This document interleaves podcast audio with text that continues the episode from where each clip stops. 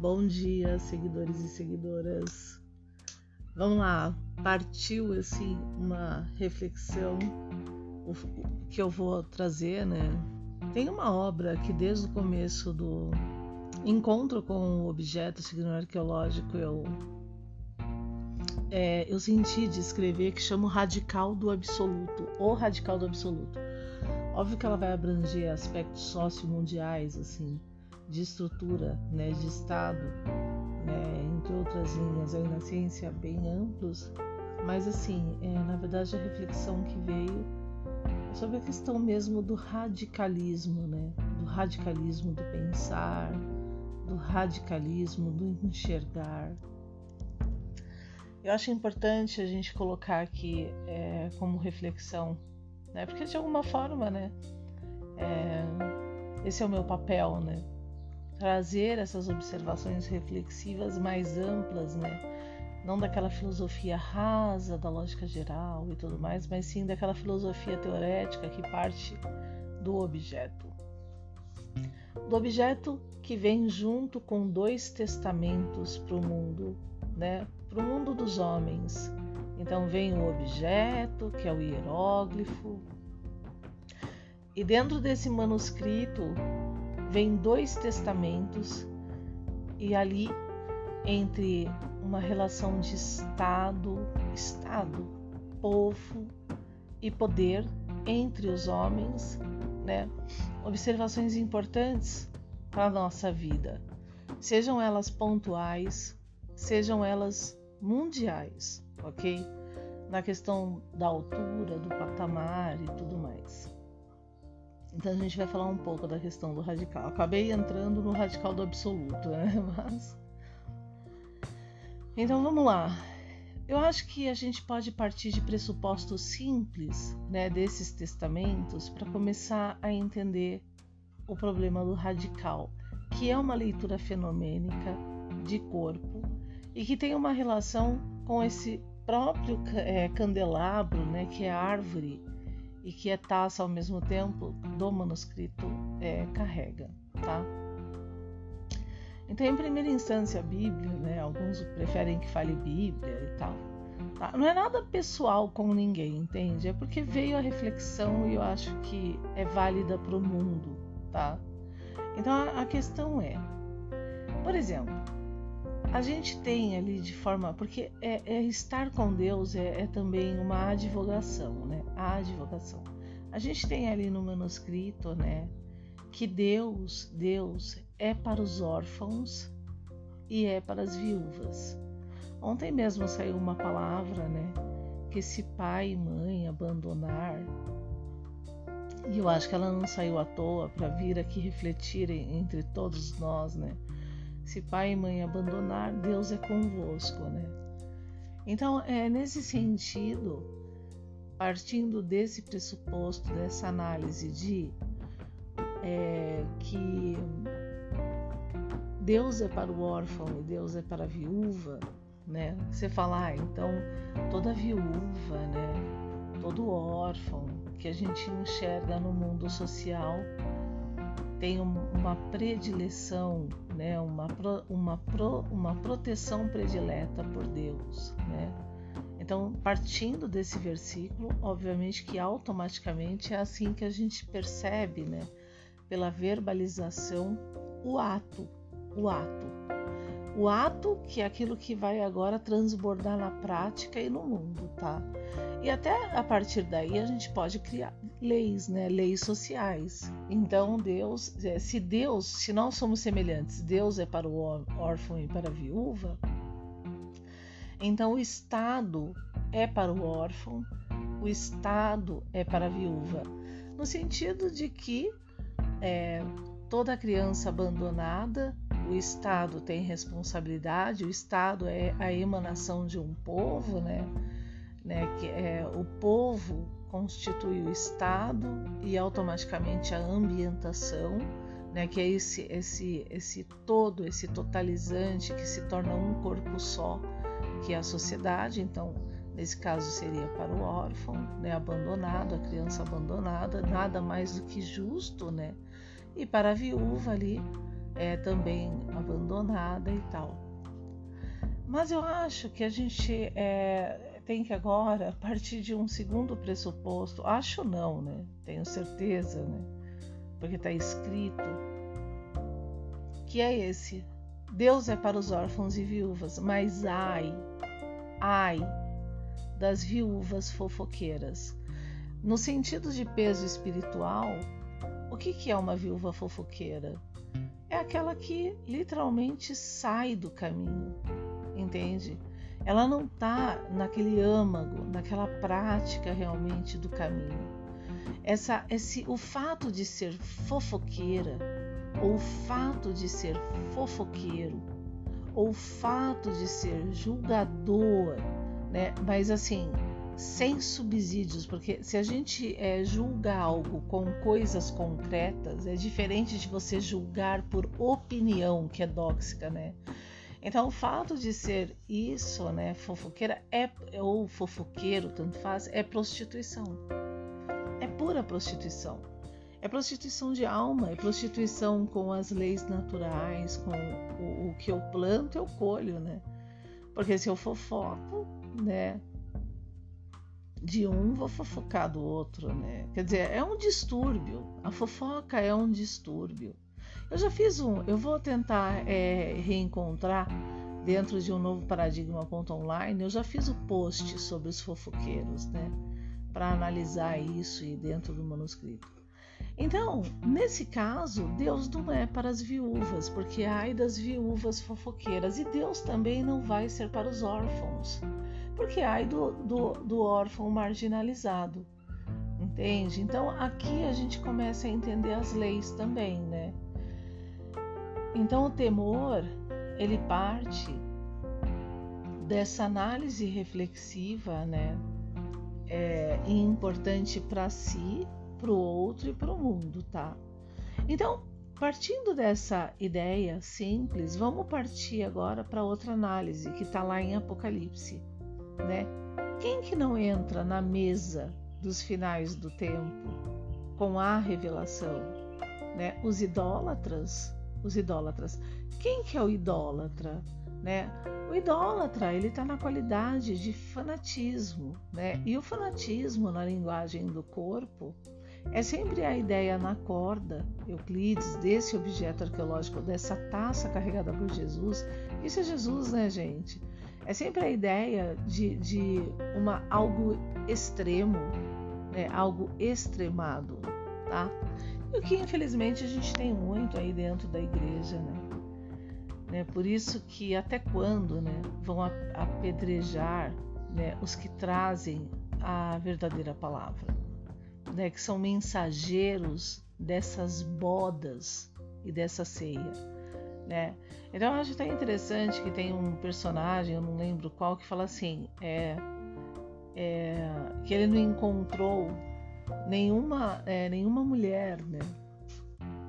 Mas isso é virtuosa, né? Que realmente está. Mas isso serve para a mulher também, de não encontrar é, é, nenhum homem também virtuoso. Por quê? Porque há uma cidade prostituída, Apocalipse, né?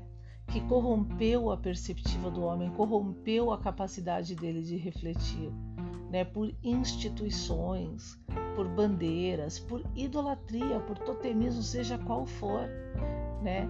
Então nessa mesa, nessa bodas, né, em Jesus Cristo, não há realmente é, essa questão é, idólatra.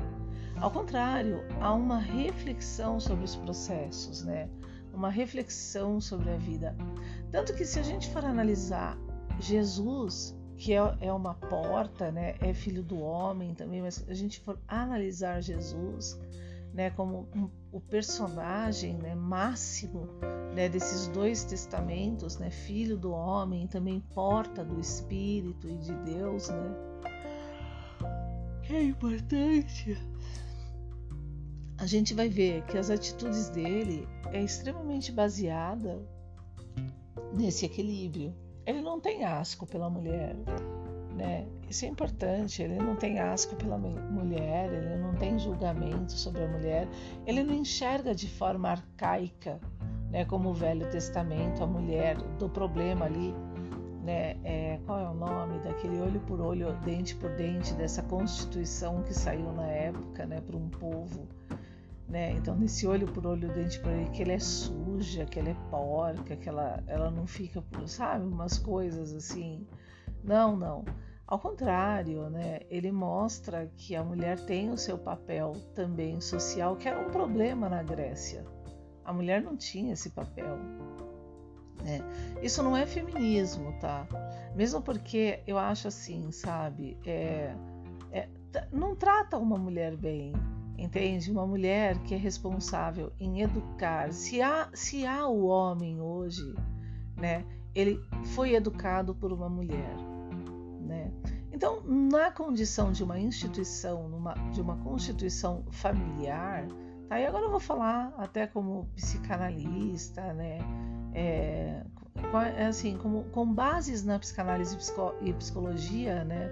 da minha extensão, da minha pós nessa área, né? Então, é, dentro de um, de um núcleo familiar, não trate a mulher bem, né?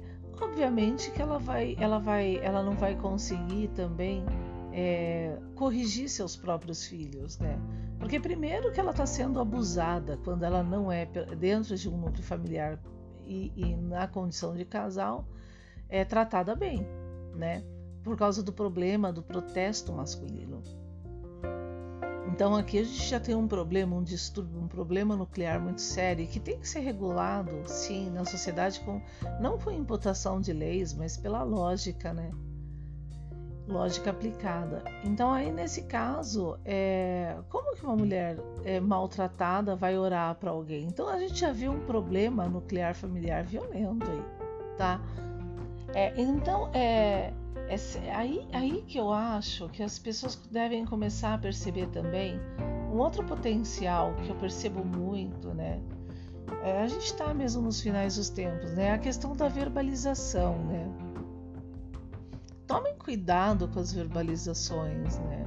Elas têm um peso violento, sabe? É, a verbalização é, que é colocada e, e e não é e não é praticada, tá? Ela tem um peso e medida, né? Ela é erro. Todo erro é nesse nessa condição é pecado, traz e todo pecado traz culpa e toda culpa traz uma paga, né? Então é uma hora traz, né? Na questão dos caminhos espirituais aí, então tudo que vem a ser, né? Nesse sentido é, verbalizado é, por exemplo, eu, é a questão do problema do político, eu verbalizo, mas eu não cumpro, né? Então é, tem um peso muito violento, sabe? É uma, é, um, é uma prostituição sem precedentes. É uma prostituição. Quem faz isso uma vez faz sempre, entende?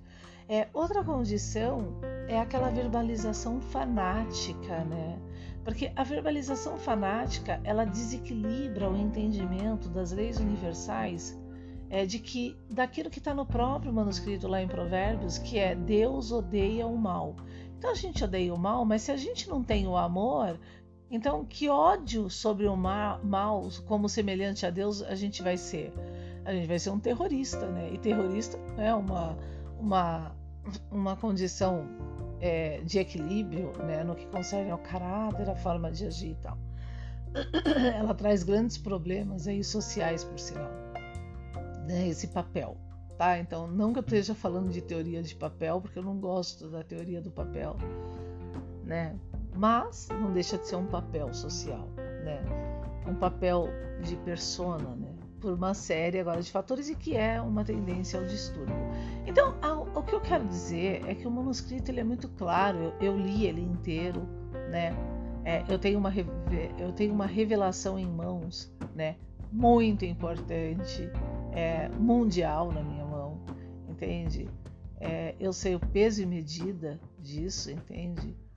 É, que, que, deve sim ser é, enxergado na ciência, porque o manuscrito fala o tempo todo de ciência, mas ele também é uma constituição, uma constituição nesse sentido, uma coisa que nós não temos na igreja mais, né? Do problema dos guardas do muro, certo? Ela é pior, ela é pior do que a ciência corrompida. A ciência corrompida também, essa ciência do ateísmo, né, do problema de Nietzsche, ela é tão quanto também igual. Então a gente tem um erro, uma marca de erro, uma marca, tá?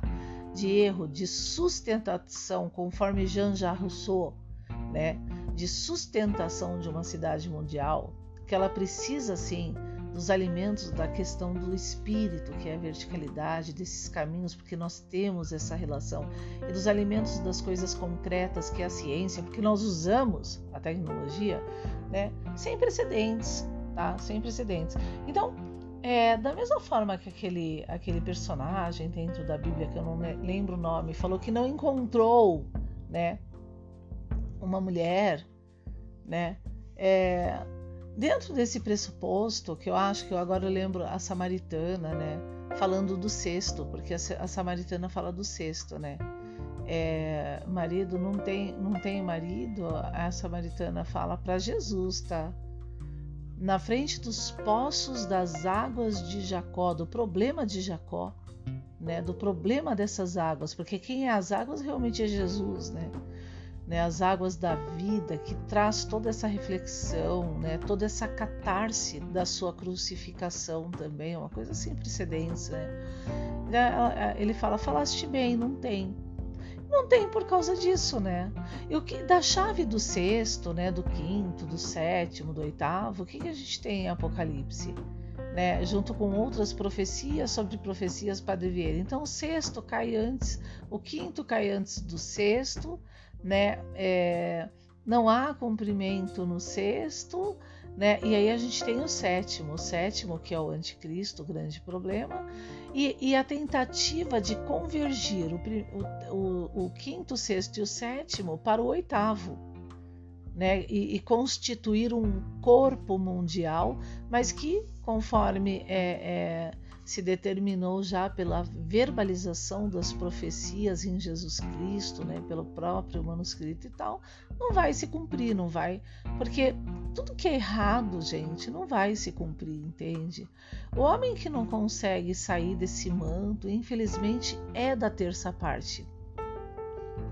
Vou colocar outra coisa, porque me tocou de Deus e vou colocar que a questão ali é, é, eu acho que tá, eu acho que tá lá na descrição de Estevão, né? É, ele relata ali, quando ele relata, é, tá em Estevão, quando ele relata ali para os fariseus, para aquela igreja, para aquela igreja, né? Sobre a história, né? É, e de, que diz respeito ao juiz, e juiz é do juízo, né? Então, quando ele, ele relevanta a história até Salomão da prostituição desses templos que representam esse caminho que não é o caminho espiritual, é, em um dos versículos ali, ele fala da terça parte, né? Da terça parte, né? Que eu teria até que, que verificar. E tá lá no versículo que fala que José mandou chamar o seu pai, né? Que é Jacó, que trouxe com ele quantas almas? 75 almas. Né? O que é 75 no cálice carregado por Jesus Cristo? A porta. A porta. Né? 75 no objeto é a terça parte da área. É a terça parte. É a terça parte. Então, houve ali uma corrupção entre os patriarcas, tá? E que envolve o Egito, é, de contrato, de posse. Né? Então a gente tem todo um Velho Testamento baseado nesses problemas de que homem você vai ser, né? de que mulher você vai ser, né? nessa responsabilidade. É um exemplo, tá? Não tô, né? eu acho que isso serve para todos, né? né? Porque nós temos muros, não é uma pessoa que constrói os muros, né? No caminho reto, né? E junto com a ciência, que é importantíssimo, tá? Desses problemas fatalistas que a gente está vivendo, sim, todos sofrendo na carne, todos, tá? Por causa dessas leis imotivadas cada vez piores e tudo mais, tá? Então a gente tem essa porção da terça parte lá no, no Estevam, lá no relato do Estevam, tá?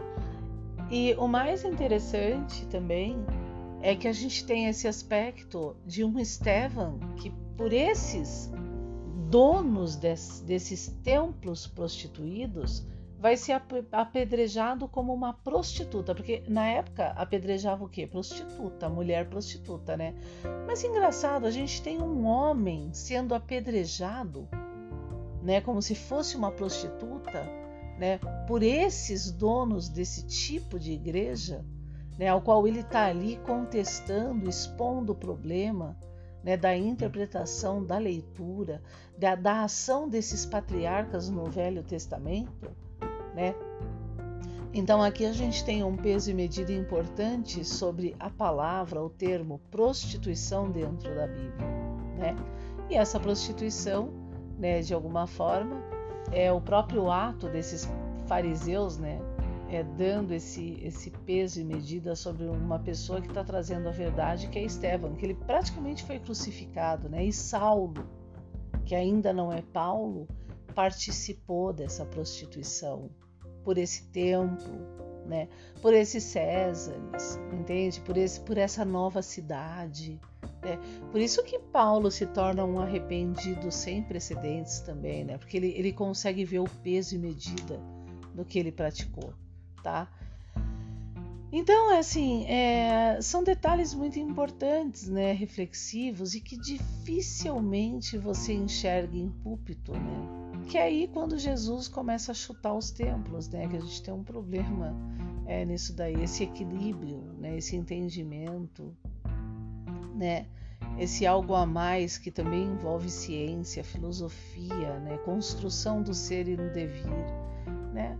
É, há uma enorme diferença né, entre uma família onde há uma condição modular de respeito né, entre homem e mulher né? E uma família baseada no protesto masculino, experiência própria, tá?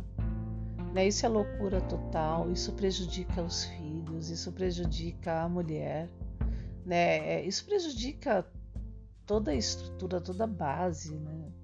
É, de uma família. Mas isso é natural, porque o homem que ele age nesse caminho é porque houve né, um problema ali, né, já da estrutura familiar né, dele, óbvio.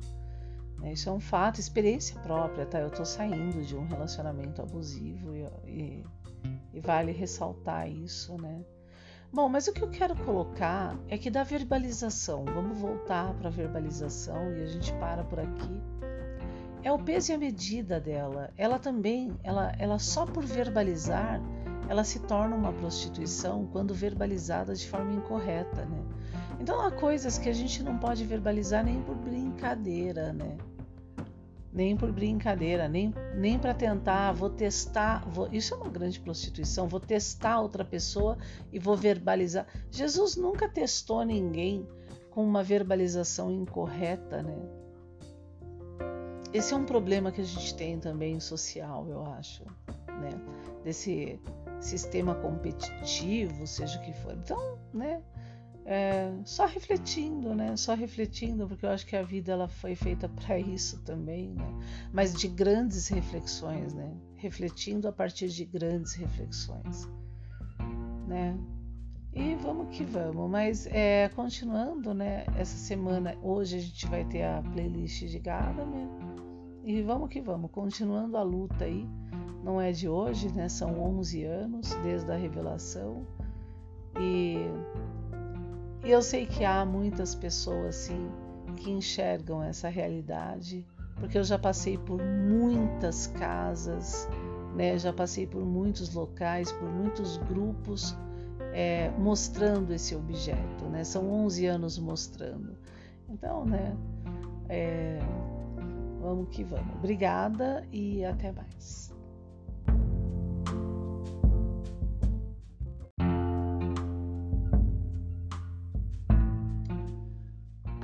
Bom, continuando, né, segunda parte, para finalizar, eu acho que nada acontece em vão, entende? Essa palavra que veio para mim há uns dois dias, né, que eu senti, assim, até é no coração de ler o, o capítulo todo, que é o certo, né? A gente vê um versículo, lê o capítulo todo, do Estevam, né, dessa passagem do Estevam, e que até participou daquilo que eu estava é, vivendo nesse mesmo momento em debate né, sobre as questões da Bíblia, do manuscrito e tal, não veio à toa, né? Não vem à toa. O Espírito ele, ele se manifesta dessa forma, né?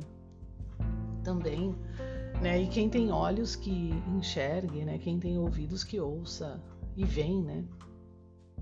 Então, outro, outro, outro fator importante nessa passagem de Estevão, é, e eu já passo também qual é o versículo, né, qual é o capítulo dentro da Bíblia, é a questão do estrado dos pés. Né, do estrado dos pés. Então, o que, que Deus fala? Ele, é o, ele, é, ele está no céu e, o, e, o, e, na terra está os seus pés. O que, que é o pé? O que, que é o pé? O pé é aquilo que faz caminhar, né? O que, que é o pé da estátua de Nabucodonosor? Né? Que é a representação daquela cabeça de ouro, toda falseada, né?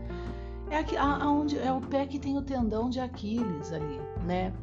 Reflexivamente, porque aquele pé da estátua de Nabucodonosor, né? Que representa a idolatria, que representa o poder de homens, que representa essa corrupção, essa forma de cidade, ela, ela, é, ela, é, ela tem o seu tendão de Aquiles por ter ali né, uma plataforma de base de toda aquela estrutura estátua de ferro e de barro.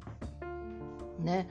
E quando a gente tem uma, uma estátua enorme construída nessa base, qual é o resultado disso na lógica natural?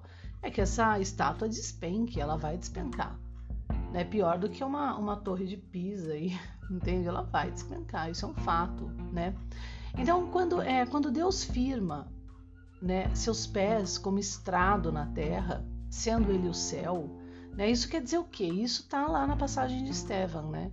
Isso quer dizer que o homem semelhante ele deve ter esses estrados do pé na terra, ou seja, no ato, na atitude, né? compreendendo esse céu, compreendendo esse céu, tá? Então a gente tem ali que Deus é tardio em irar-se. Então vamos, vamos juntar, porque é uma advogação. Então Deus odeia o mal, mas Deus é amor e Deus é tardio em irar-se. Aqui, aqui não tem nada é, no que concerne a, na corda, na leitura da corda, um, uma oposição. Tá? Que muita gente fala que o manuscrito ele se opõe a si mesmo porque tem uma visão radical absoluta reflexiva, né? um problema de castração reflexivo. Né? E aí entra os aspectos de Freud, né? dessa retirada né? de catequisia do pré-consciente de refletir as coisas. Né? De ter esse pré-consciente de julgamento para aí transbordar uma consciência. Então aí a gente tem uma consciência perturbada né? na questão reflexiva em si. Então o que, que a gente tem ali? Então a gente tem a questão fenomênica de que o, o, é, é, a gente precisa odiar determinadas coisas, porque se a gente não odeia o mal, a gente permite o mal numa sociedade, então a gente tem que odiar. Você vai amar a pedofilia? Né? Então, não, a gente tem que odiar. Mas, ao mesmo tempo, a gente tem paralelamente o corpo do amor, né? Sabendo que amor demais é fanatismo e idolatria não é para esse manuscrito, para essa reflexão, para essa prática, né? É, o que, que a gente tem então? A gente tem, dentro da condição do entendimento agora de um amor que não é fanático, o equilíbrio desse odiar, né? Desse odiar. Então, isso é super importante agora, a constituição, a, a, a formação do meu ser no devir, né? Então, o que? E isso é o que? O equilíbrio. É a primeira proposição euclidiana de gancho. É o equilíbrio que é o centro desses dois corpos em junção, né? É, e agora sendo eu o estrado desses pés desse entendimento na Terra e constituindo uma cidade. Por isso que a cidade que emana leite e mel, ela não é uma utopia. Utopia é o homem. Ele se tornou uma utopia. Porque ele tem problema. O que, que, o que, que foi falado no manuscrito? Que Deus se arrependeu de fazer o homem por causa disso. Ele, né, e, e ele fala isso quando? Por isso da idade dos 120 anos do homem. O que, que é o 120? 120 vezes o descanso que deixou de ser descanso, tá? Lá com o primeiro irmão, né, das doze tribos de Jacó, né, que ele sujou o leito desse descanso, que é o valor 7, que é que, que se tornou rito, ritual, mas que na verdade é a curva, né? já explico isso daí. Então, é, 120 vezes 7 é o valor 840 de uma das cabeças das sete cidades da prostituição, né? das, das, é, da, dos sete principais ali da prostituição e dez cidades, né? das sete cabeças, que está lá em Apocalipse e na Gênesis 5, que é Malalael, tá? 840. Então, como o homem vive em função de 120 vezes 7 desse problema em Malalael, a gente tem a cidade prostituída. O que, que Noé, o que, que Noé fez? Né? Noé, depois que ele sai da arca para constituir uma nova cidade, a primeira coisa que ele faz é levantar um templo.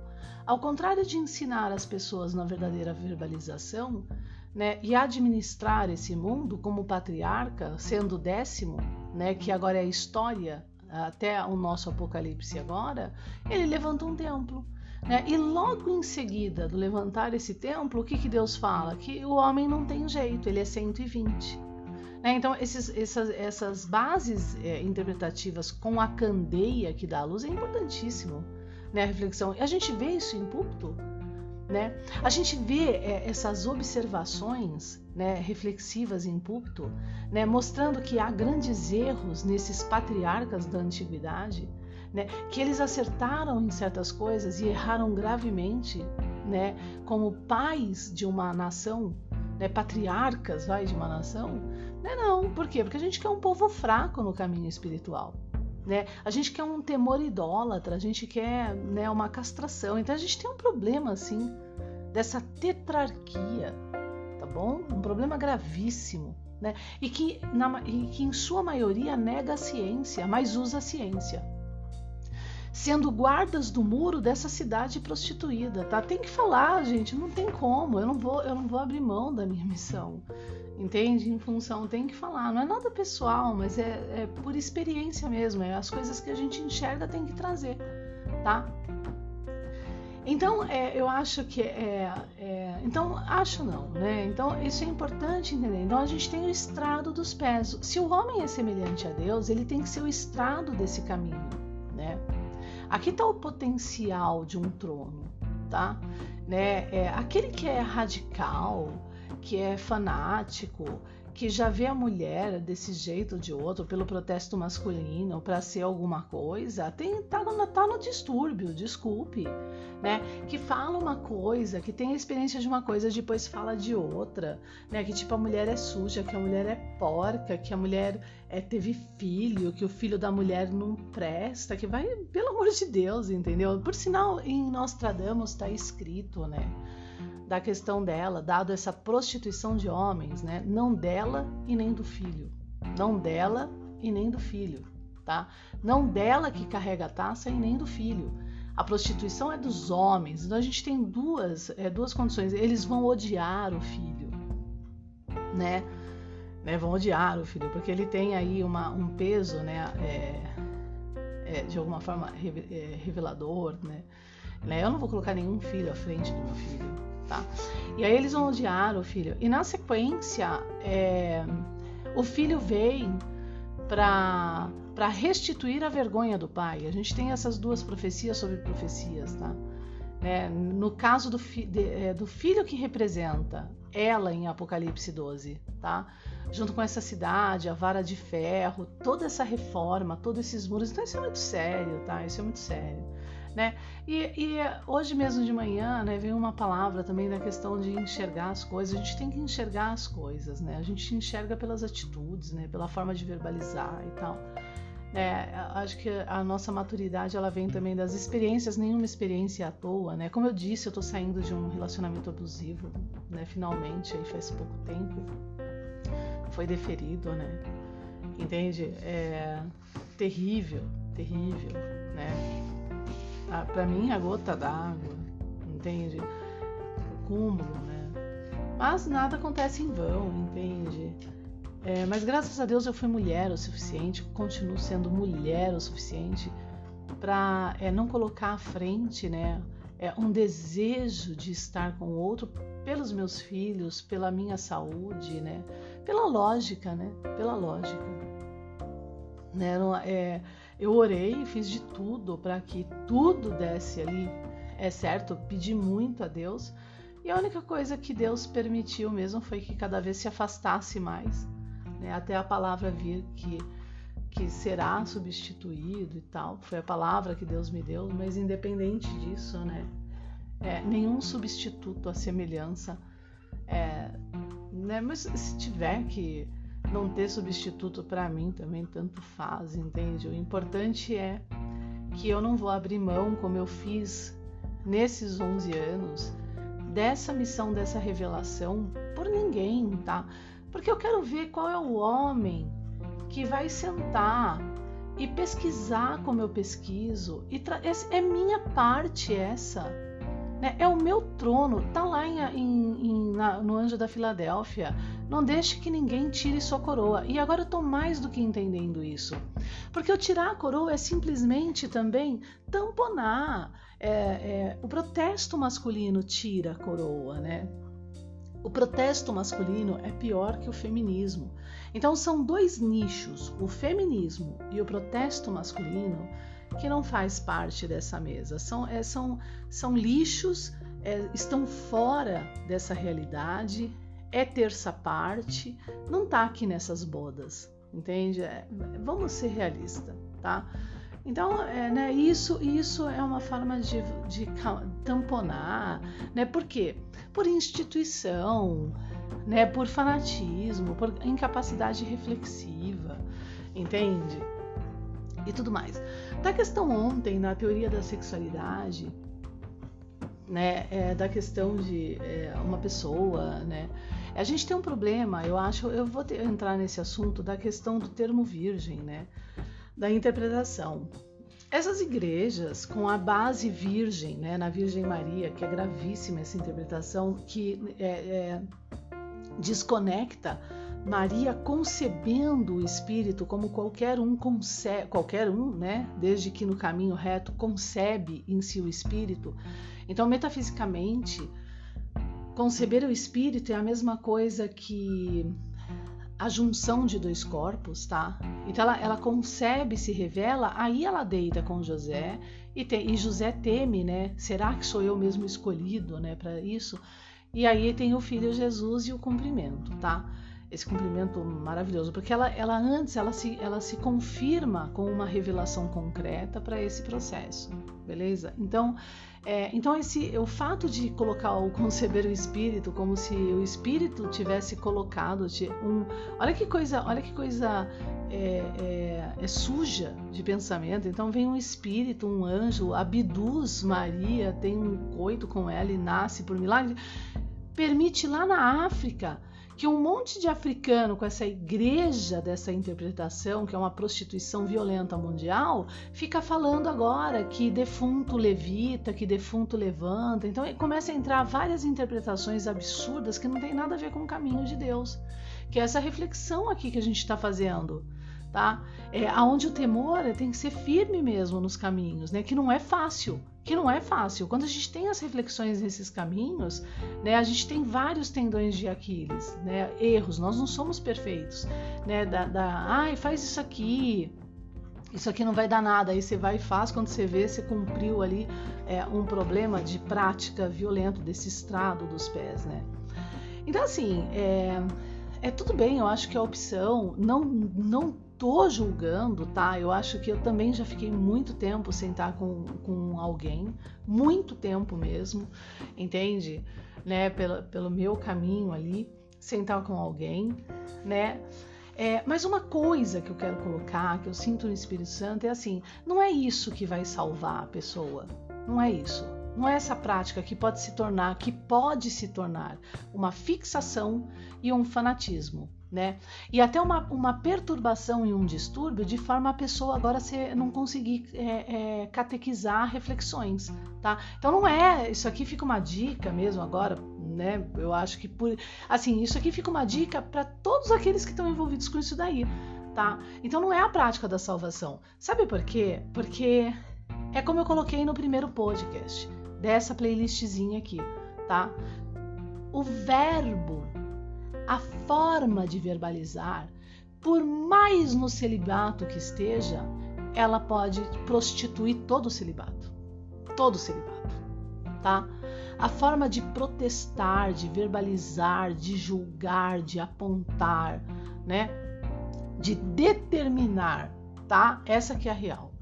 Entende? Então, nós não somos infantis, nós não somos castrados. Essa boda aqui que tá na minha mão, ela é muito séria para o mundo. E eu sei, né, que a gente tem as lojas do mundo aí, né, bem, então elas estão bem, é uma boa parte aí tá tá bem estressada com essa revelação, mas a revelação veio de Deus. Entende? Eu não temo. Em nome de Jesus, dentro do manuscrito, eu não temo. Ela veio dessa forma. Né? Ela não é uma ideia minha tá? Então eu acho que isso é importante entender né, nessa questão. Né? Eu não estou falando que eu sou perfeita, tá? Eu nunca falei, graças a Deus, isso. Eu entendo que eu sou, e por sinal eu me assumo, eu sou fraca, sim.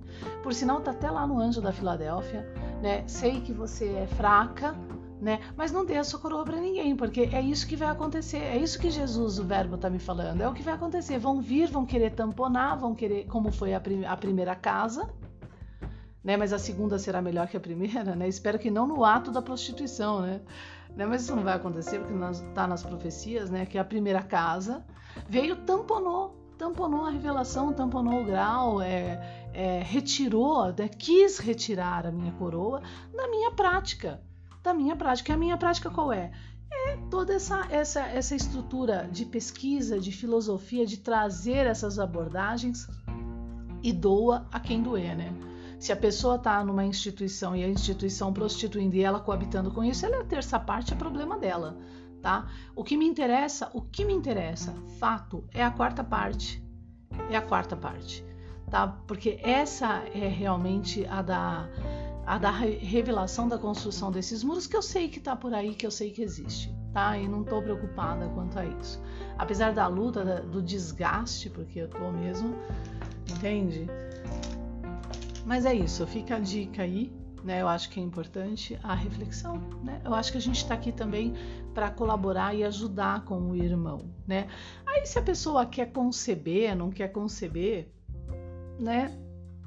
É aquilo que está escrito no manuscrito. A gente entra na casa, coloca o verbo, coloca a reflexão, traz o, o candelabro, que é árvore, que é taça, não concebeu, não entendeu, não tem problema, isso é palavra de Jesus. Você sai, limpa o pó dos seus pés, ou seja, não traga a areia da estrutura dessa casa, dessas pessoas, e, e deixa a semente ali plantada. Uma hora, né, o Espírito agora faz a parte, tá? Então, que, que Deus abençoe a todos, né?